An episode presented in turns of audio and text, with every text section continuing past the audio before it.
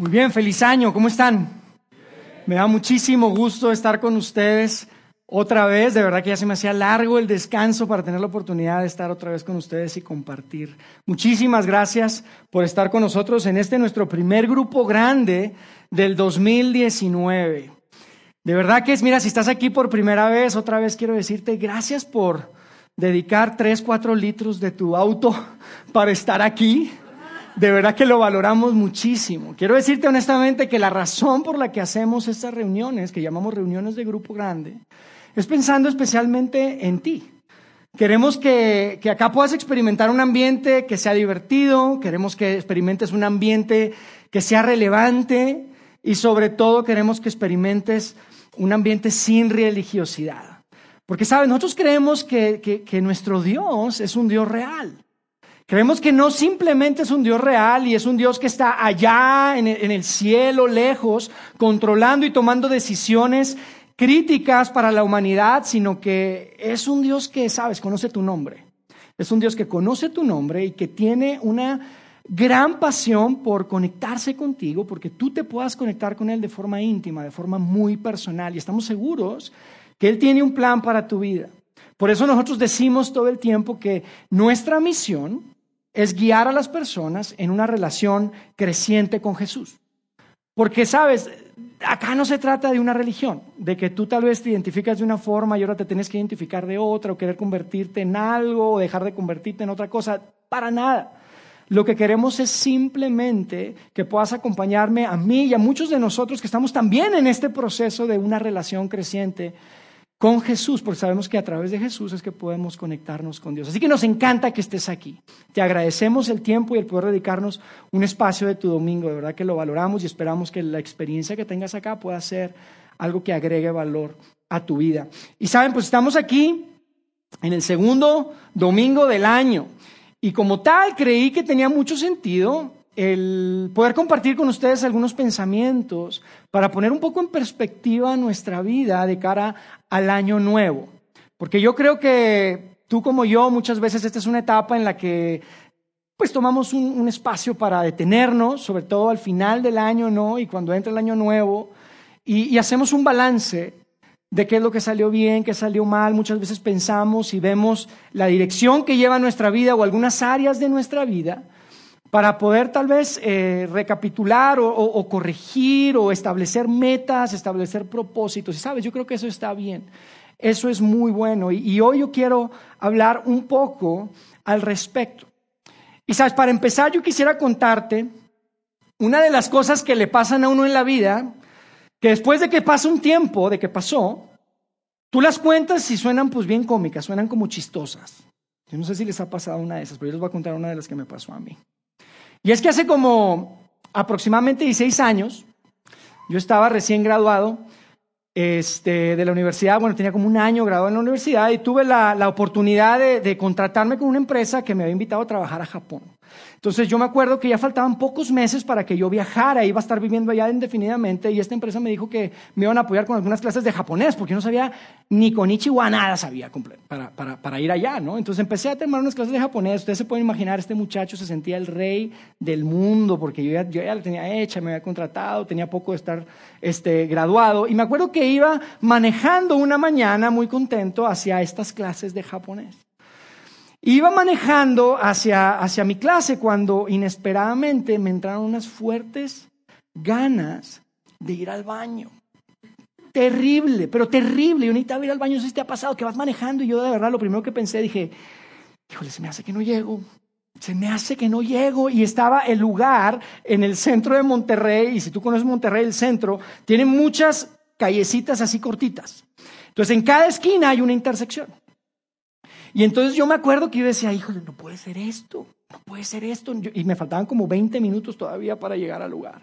Y entonces, mira, decidido a salvar mi reputación y salvar la, tapicería de mi auto sobre todo, dije, ¿sabes qué? Voy a acelerar con todo para llegar. Y empecé a acelerar y en esas intersecciones, en algunas había un alto y en algunas no. En algunas había alto y en algunas no. Y entonces yo me acuerdo que aceleré lo más que pude cuando inesperadamente se presenta y se, se me atraviesa una camioneta. Y me fui y me impacté con la camioneta. Choqué terrible. Yo me acuerdo que choqué. Este, ¿Y qué creen que pasó? Se me quitaron las ganas. Inmediatamente se me quitaron las ganas y la realidad es que es, es increíble, pero ahorita te digo, son de esas cosas que viéndose atrás dices, oye, no, hombre, pues que suena chistoso. En ese momento no era nada, nada cómico lo que me estaba pasando. Al final del día salvé y rescaté la tapicería de mi auto, pero eché a perder todo el frente de mi auto porque quedó ahí. De verdad es que no salieron las bolsas de aire ni nada, pero sí fue uno de los choques más fuertes que he tenido. En, en, ese momento, al final todo salió bien, gracias a Dios. Pero, ¿sabes? Yo pensando hacia atrás en este, y en realidad, cualquier accidente que yo he tenido en mi vida, en mi experiencia manejando, la verdad es que podría haber sido evitado si tan solo hubiera puesto un poco más de atención a las señales de tránsito. Y estoy seguro que, que a ti te hubiera pasado lo mismo, a ti te ha pasado lo mismo si has tenido un accidente, lo más seguro es que lo pudiste haber evitado si tan solo hubieras puesto atención a las señales, o la otra persona, si es que te chocaron a ti, hubiera puesto atención a las señales, ¿verdad? De, límites de velocidad, de hacer un alto, el semáforo, la curva peligrosa. Y sabes, lo que yo quiero proponerte hoy es que de la misma forma que uno puede tener un accidente en su auto si no pones atención a las señales de tránsito, en mi vida y en tu vida, en diferentes áreas de nuestra vida, podemos terminar metiéndonos en un gran problema terminando en un lugar que no queremos estar si no ponemos atención a las señales de que vamos en una dirección equivocada. Y terminamos diciendo, híjole, ¿cómo fue que me metí en esto? ¿Cómo fue que me metí en esto? Yo creo que todos hemos experimentado eso. Y lo que yo quiero proponerte hoy es que esta señal que lleva el título del, del mensaje de hoy, que es la señal de retorno, la que vamos a poner acá, es una señal que no solamente aplica cuando vas manejando. Muchas veces es una señal que necesitamos ver en nuestra vida cuando vamos en algún camino equivocado, cuando entramos a una zona peligrosa. Y esta señal que está acá es muy conocida, es muy sencilla, es muy simple, tú la has visto múltiples ocasiones. Lo que significa es simplemente que tú vas en una dirección determinada y en un momento te detienes para dar un giro de 180 grados y empezar a caminar o recorrer o avanzar en la dirección, en una dirección que es completamente opuesta. Y la pregunta que yo quiero que nos hagamos juntos el día de hoy es la siguiente. Es cómo sería si realmente prestaras atención a esta señal en diferentes áreas de tu vida.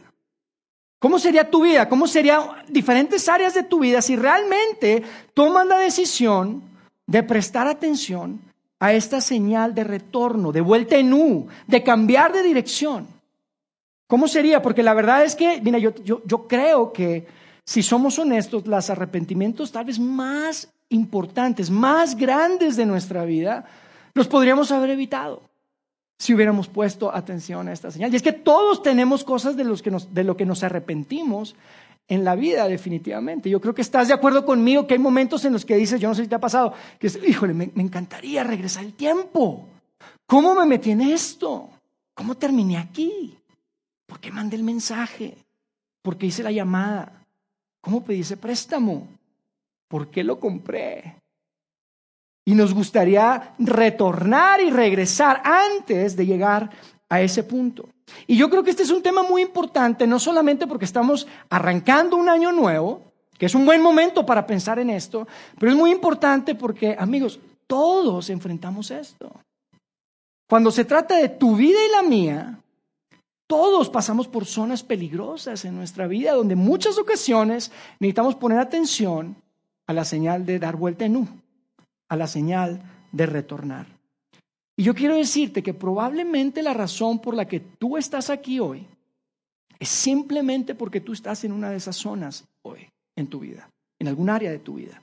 Y tú necesitas escuchar que es urgente retornar. Es urgente retornar. Y yo lo que quiero compartir contigo es, quiero que veamos juntos qué es lo que sucede y qué es el impacto que tiene cuando, cuando una persona toma la decisión de retornar. ¿Qué pasa cuando un individuo, cuando alguien toma la decisión de decir, ¿sabes qué? Necesitamos parar. Necesitamos detenernos, necesito detenerme, porque el camino en el que llevo, la dirección en la que voy, está mal y tengo que reconocerlo. Y esta palabra reconocerlo para mí es clave, porque sabes, ese es el primer paso. El primer paso en dar vuelta en U, el primer paso para retornar, es reconocer que vas en una dirección equivocada. Y parece demasiado simple, parece obvio, pero muchas veces no es tan fácil cuando se trata de tu vida. Cuando se trata de que vas manejando, bueno, por supuesto, es muy fácil, sobre todo hoy en día con el Waze y con todas las herramientas que tenemos en, en nuestro teléfono, es súper fácil. Pero en nuestra vida, la verdad es que si no reconocemos que vamos en el, en el camino equivocado, en la dirección equivocada, es imposible retornar. Y la verdad es que nosotros muchas veces, ¿a poco no? Somos los últimos en darnos cuenta que vamos mal. Eso es tan común. Ah, pero todos tenemos la habilidad de darnos cuenta cuando alguien más va mal. No sé si estás de acuerdo conmigo y te ha pasado. Que vemos una persona y vemos lo que está haciendo y decimos, híjole, si sigue haciendo eso, mm, le va a ir mal. La va a pagar. O vemos una pareja y decimos, híjole, si se siguen llevando así, si se siguen hablando así, no van a llegar muy lejos, ¿eh? No, no van a llegar muy lejos. O vemos los hijos de alguien y decimos, híjole, la vida le va a cobrar factura si no lo corrige. Es fácil darse cuenta cuando es alguien más, pero ah, qué difícil es cuando somos nosotros, cuando es nuestra vida la que está en juego, cuando la evaluación es de las diferentes áreas de mi vida y en la dirección que van. Amigos, lo principal, lo que no es negociable, lo primero e indispensable es reconocer. Reconocer que vamos en un lugar y en una dirección equivocada. Y eso a veces puede ser incómodo, eso puede ser vergonzoso. Incluso puede ser humillante. Yo creo que por eso batallamos tanto. Y por eso preferimos ignorarlo. Por eso preferimos no discutirlo. Por eso preferimos justificar o culpar a alguien más. Esa es nuestra naturaleza. Pero mira, yo hoy te quiero decir una cosa, que la verdad es que si pones atención a esta frase que yo te voy a decir, a este mensaje que yo te voy a dar, en un momentito que vamos a poner aquí en la pantalla, créeme, valió la pena que tú vinieras. Con eso yo me doy por satisfecho porque lo que quiero decirte es que Dios no espera de ti perfección, pero sí transparencia. Dios no espera de ti perfección y muchas veces batallamos en nuestra en, darnos cuenta que necesitamos retornar porque pensamos que la gente y Dios especialmente espera perfección de nosotros. Eso no es lo que Dios espera de ti. Tú ponte a pensar en esto. Las relaciones más fuertes que tú tienes, las relaciones más significativas, las más sanas, no son porque tú dices, ¿sabes qué? Como yo soy perfecto y ella es perfecta, hmm, entonces nos llevamos súper bien. Esas no son las mejores relaciones que tú tienes. Ni con tu esposo, ni con tu esposa, ni con tu familia. Las mejores relaciones, las más fuertes, las más sanas, son las relaciones en las que tú sabes que es que tenemos una confianza. Que mira, podemos ser transparentes. Amigo, Dios no espera de ti perfección. Y sabes, a mí me encanta, hay un salmo, eh, hay un salmo que está en esta, hay una colección de cantos y de poemas que están en el Antiguo Testamento que se llaman salmos. Y hay uno de ellos que dice que Dios sabe de qué estamos hechos. Dios recuerda de qué estamos formados. Él recuerda que no somos más que polvo, que venimos del polvo y regresamos al polvo, que no somos más que barro. Y a mí eso me recuerda que tenemos un Dios tenemos un Padre Celestial que no está con el dedo listo para apuntarte. Ese no es nuestro Dios. Él recuerda de qué estamos hechos. Él no espera que seamos perfectos, pero sí espera que podamos ser transparentes y que podamos ser honestos. Y todo inicia con esta honestidad, con esta transparencia, aunque sea vergonzoso, aunque sea incómodo e inclusive aunque sea humillante. Y hoy quiero que veamos la experiencia juntos de un hombre que se llamaba Nehemías. Y hemos hablado de él, si has estado con nosotros en algunas ocasiones de nuestras reuniones de grupo grande, me has escuchado hablar de Nehemías y es que hay muchísimas cosas que aprender de la vida de Nehemías. Pero sabes, hoy yo quiero que veamos un detalle en su biografía que está registrada en un libro que realmente es un manuscrito antiguo que forma parte de lo que hoy conocemos como el Antiguo Testamento. Pero hay un detalle en su biografía que tiene todo que ver con esto que estamos hablando de poder retornar. Con esto que estamos hablando de poder, ¿sabes qué? Necesito dar vuelta en nu en mi vida. Y Nehemías descubrió el valor y el impacto que tuvo, no solo en su vida, sino en la vida de todo un pueblo, el simplemente ser transparente, ser transparente con Dios. Y si tú no has escuchado a Nehemías, déjame te doy un contexto bien rápido de qué se trata. Nehemías es una persona que era judío, pero él vivía en lo que en aquel tiempo era el imperio persa. en lo que hoy en día conocemos como el país de Irán. Probablemente lo ubican ahí en el Medio Oriente. Y Nehemías en ese tiempo, cuando se escribió esto que vamos a ver, era uno de los hombres más poderosos del imperio persa. De hecho, Nehemías trabajaba para el hombre más poderoso del mundo, que era el rey Artajerjes. Era el hombre más poderoso del mundo en términos sociales, en términos económicos, en términos políticos. Y sabemos que él, si no era el segundo hombre más poderoso del, planeta en ese tiempo, porque le reportaba a él, y sabemos que era uno de los hombres de más confianza del rey, del emperador persa, sabemos que, que eh, había estado viviendo en ese lugar por mucho tiempo. Probablemente, aunque él era judío, no había vivido, o inclusive no sabemos si nació en, en Israel o si nació ya en la zona donde él estaba trabajando ahorita. Lo que sabemos es que era, él estaba trabajando muy de cerca con el rey. Y Nehemías un día escuchó una noticia que, híjole, le pegó durísimo. Escuchó una noticia que realmente lo puso súper triste. Y la noticia que escuchó fue que Jerusalén, la capital de su nación, de donde él venía, estaba en completa ruina. Jerusalén era una ciudad que en ese momento estaba económicamente derrumbada, en la ruina. Eh, la seguridad no existía, no había un tema de seguridad. De hecho, en ese tiempo las, ciudades estaban cubiertas con murallas, con muros, y, esa es la forma de protegerse en ese tiempo. Y estaban derribados los muros en ese tiempo. Hoy en día algunos otros piensan que todavía eso es una forma de, protegerse, y puede ser que sí, no lo sé. Pero, pero, en ese tiempo ya no había murallas. Y Jerusalén estaba en ruinas. Fue una, una noticia que a él le pegó muchísimo terriblemente le pegó y se puso muy triste. Ahora fíjate, a mí me parece muy interesante que Nehemías, siendo judío, pues vivía lejos de su ciudad. Y yo no sé si ustedes están de acuerdo conmigo, pero cuando tú sales de tu ciudad, sales de tu país y escuchas que hay una tragedia en tu país o en tu ciudad, pues por supuesto que te duele. Pero no es como que te sientas responsable por eso, ¿están de acuerdo? Yo creo, si yo le pregunto aquí a todos mis amigos venezolanos, ¿ustedes se sienten responsables por lo que está pasando en Venezuela? Responsables. Tú dices, no, es un problema de Hugo Chávez, es un problema del gobierno actual. Y aún los mexicanos que estamos acá, ¿ustedes se sienten responsables porque falta gasolina esta semana?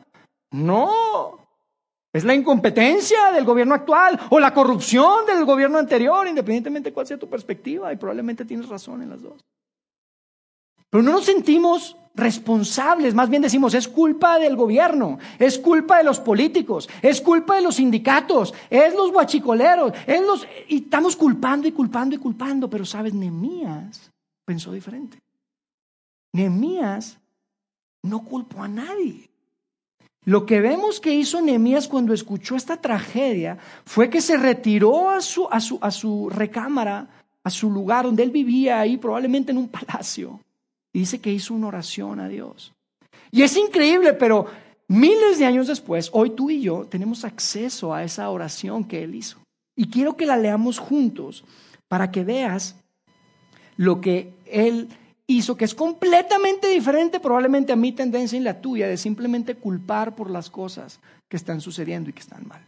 Quiero que leamos juntos y vamos a poner en pantalla estos versos. Fíjate lo que oró Nehemías después de escuchar esta terrible noticia de lo que estaba pasando en Jerusalén. Dice, escucha mi oración, mírame y verás que oro día y noche por tu pueblo Israel. Confieso que hemos pecado contra ti. Es cierto, incluso mi propia familia y yo hemos pecado. Hemos pecado terriblemente al no haber obedecido los mandatos, los decretos y las ordenanzas que nos diste por medio de tu siervo Moisés. Amigos, el segundo hombre más poderoso del mundo probablemente en ese tiempo se estaba entregando a Dios. Y estaba recibiendo y asumiendo la culpabilidad por lo que estaba pasando en su nación. Estaba asumiendo la responsabilidad por algo que en realidad, mira, si me preguntas a mí, no tenía mucha responsabilidad de lo que estaba pasando. Él estaba fuera. Y sin embargo, Nehemías decidió ser transparente con Dios. Decidió reconocer su parte y su culpabilidad y les dice, ¿sabes qué, Dios? Empezando por mi familia. Nosotros tampoco hemos cumplido con lo que tú nos has dicho que tenemos que cumplir. No empezó a culpar a nadie. No empezó a decir, es que los líderes que tú pusiste ahí, sácalos y quítalos. Elimínalos, Señor. Necesitamos que tu pueblo, que tu ciudad se, se levante nuevamente y ellos son los culpables. No hizo eso. Nehemías fue transparente y es una escena increíble para mí. Y que podamos tener acceso a ella a través de estos textos es espectacular. Pero sabes, esa escena no tiene comparación a lo que pasó como unos meses después de que esa oración se hizo. No tiene comparación, porque unos meses después lo que sucedió en esa zona, precisamente en Jerusalén, es que no solamente Nehemías, sino todo el pueblo judío, la gente que vivía ahí, decidió tomar la misma actitud que Nehemías. Y salieron a la calle a decirle a Dios, ¿sabes qué, Dios? Nosotros la regamos. Nosotros la embarramos. Nosotros nos equivocamos. ¿Te puedes imaginar eso? ¿Te puedes imaginar que hoy en día en el Zócalo, en lugar de que haya manifestaciones por la nueva reforma, o por el gobierno, o por los políticos, o por la izquierda o por la derecha, la gente va al Zócalo a decir, ¿sabes qué? Aquí estamos porque nosotros somos responsables de lo que está pasando en nuestro país. Nosotros somos responsables de lo que está sucediendo en nuestras familias. Nosotros somos responsables de por qué está la economía como está. Es increíble. Yo no puedo imaginar el trabajo que requirió para Nehemías el convencer a toda esta gente a salir. Y ahorita vamos a leer lo que pasó, pero imagínate, o sea, allá había gente de, de, gobierno, había gente de tal vez la iniciativa privada, este, había maestros, había políticos, había de todo. Y todo el mundo salió a reconocer y a tomar esta actitud que acabamos de leer que tomó Nehemías después de que escuchó que Jerusalén estaba en ruinas. Y mira, quiero que lo leamos, pero quiero que mientras lo lea, lo estamos leyendo, quiero que recuerdes lo siguiente.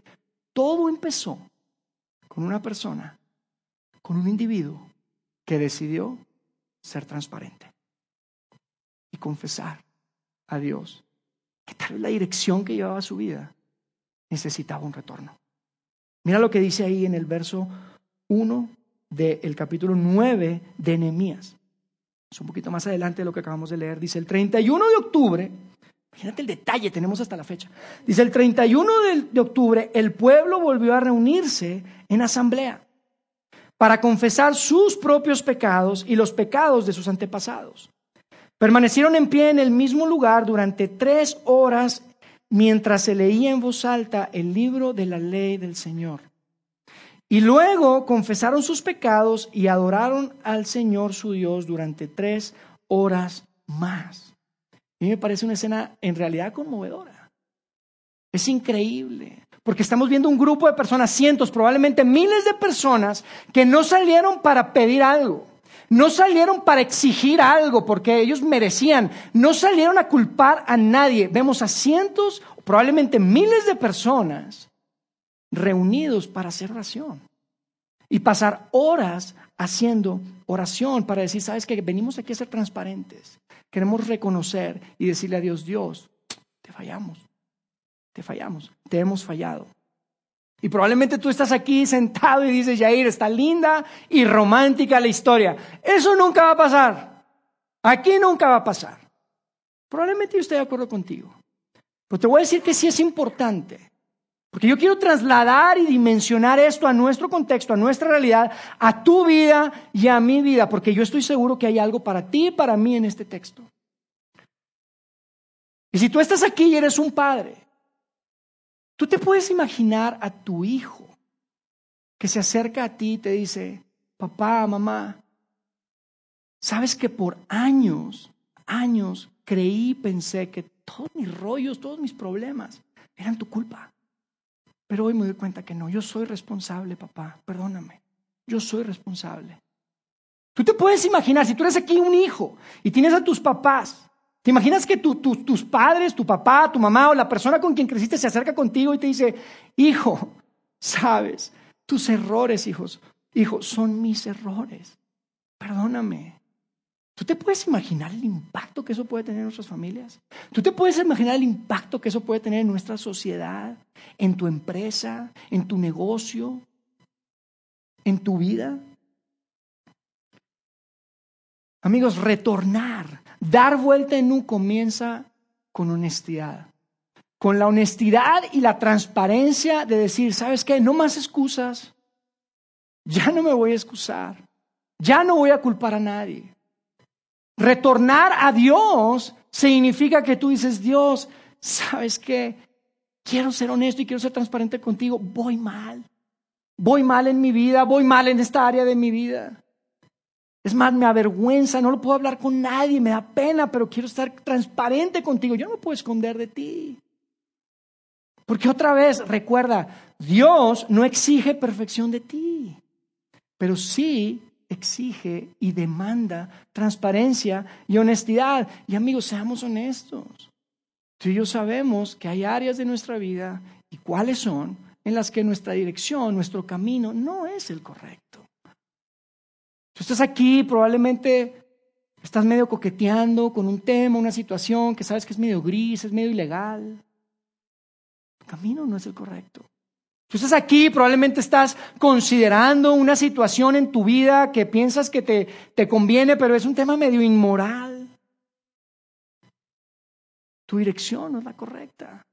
Tal vez tú estás aquí y me dices, Yair, no estoy ni coqueteando, ni estoy considerando. Ya estoy hasta las chanclas, manito. Mira, el lodo lo traigo hasta la rodilla. Y estás avergonzado y no quieres hablar ni con nadie. Yo te quiero decir, ¿qué pasaría? ¿Qué pasaría si hoy tú decides, voy a retornar? Voy a dar una vuelta en en esa área de mi vida que tanto me avergüenza. Que yo sé que no es el lugar en el que debo estar. Yo sé que estoy pisando un pantano y una zona peligrosa. ¿Qué pasaría? ¿Cuál es el potencial? Lo que Nehemías hizo hace más de dos mil años tuvo el potencial y el impacto que cambió por completo la cara de una nación.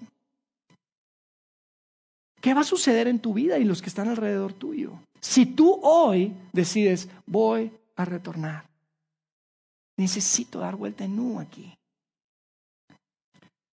Y yo quisiera cerrar con lo siguiente, porque Probablemente tú estás aquí y tú dices, Jair, mira, la verdad es que suena bien, pero, pero es, el costo es demasiado alto. El costo de retornar para mí sería demasiado alto. Tú no, tú no sabes en lo que estoy metido.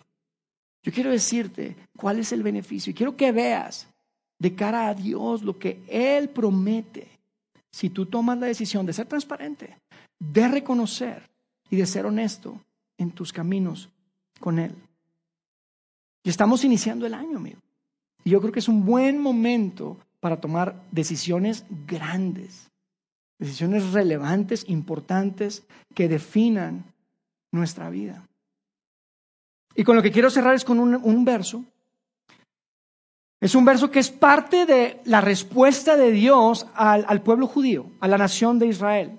Es parte de la respuesta de Dios al pueblo judío en un momento y esto sucedió muchos años antes de lo que acabamos de leer, pero, pero también lo tenemos registrado.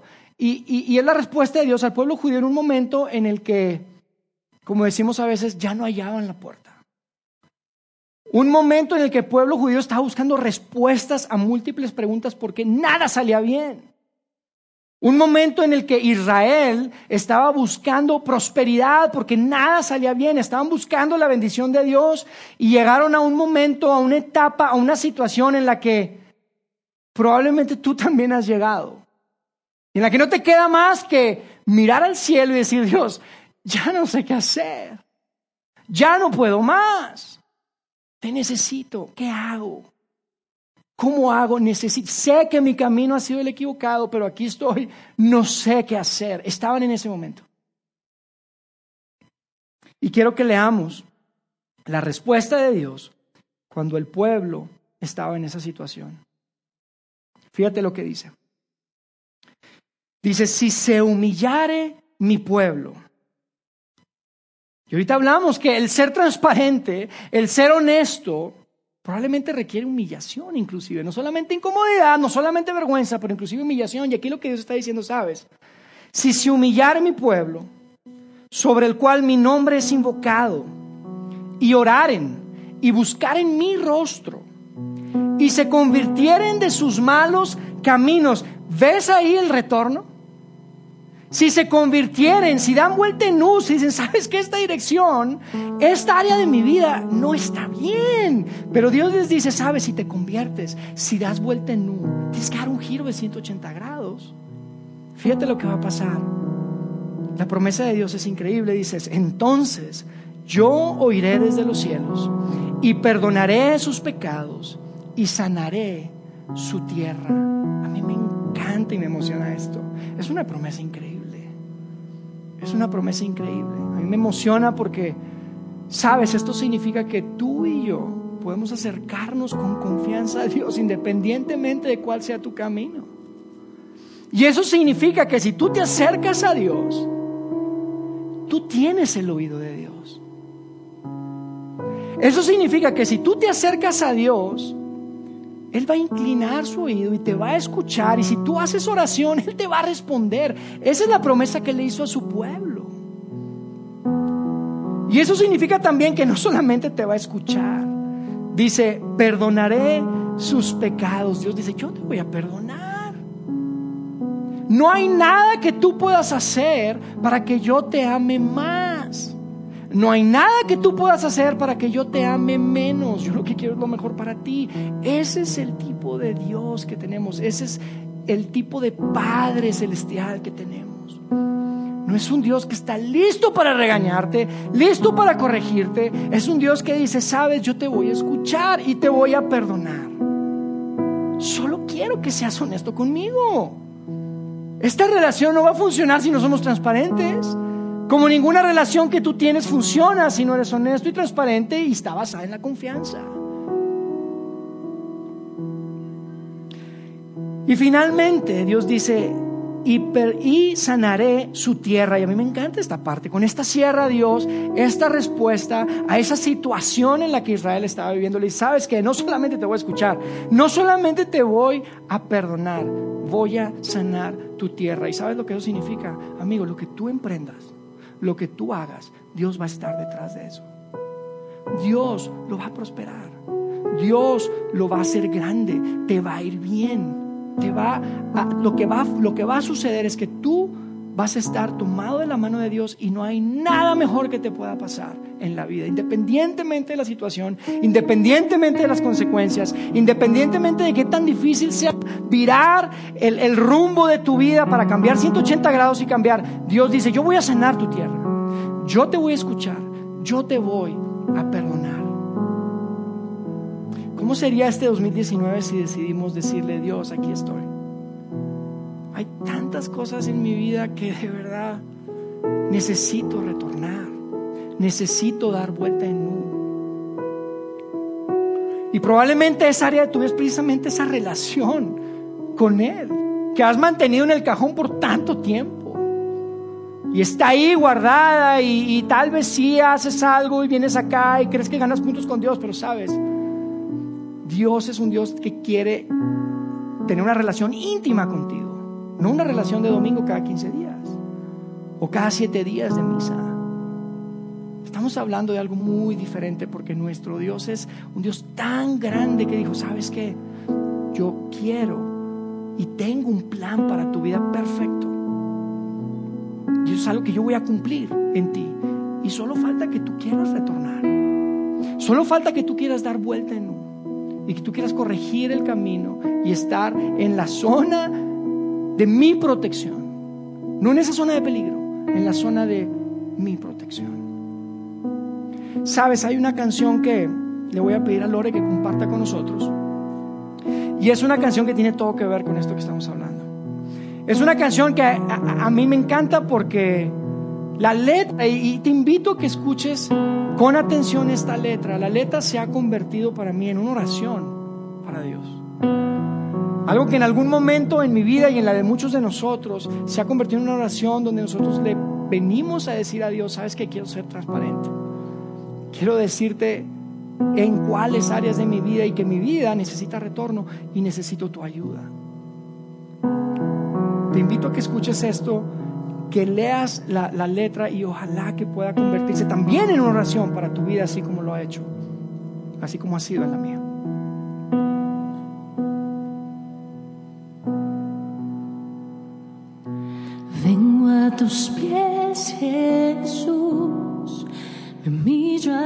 13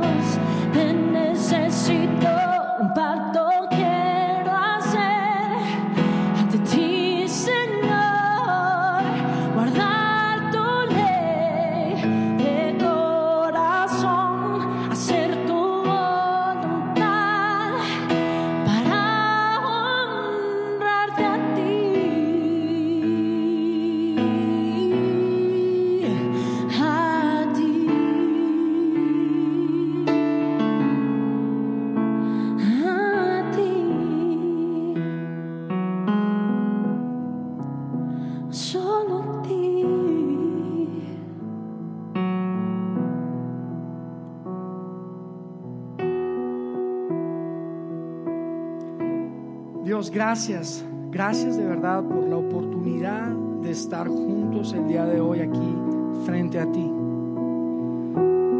Yo quiero pedirte, Dios, por cada una de las personas que hoy están probablemente después de mucho tiempo siendo transparentes y honestas contigo.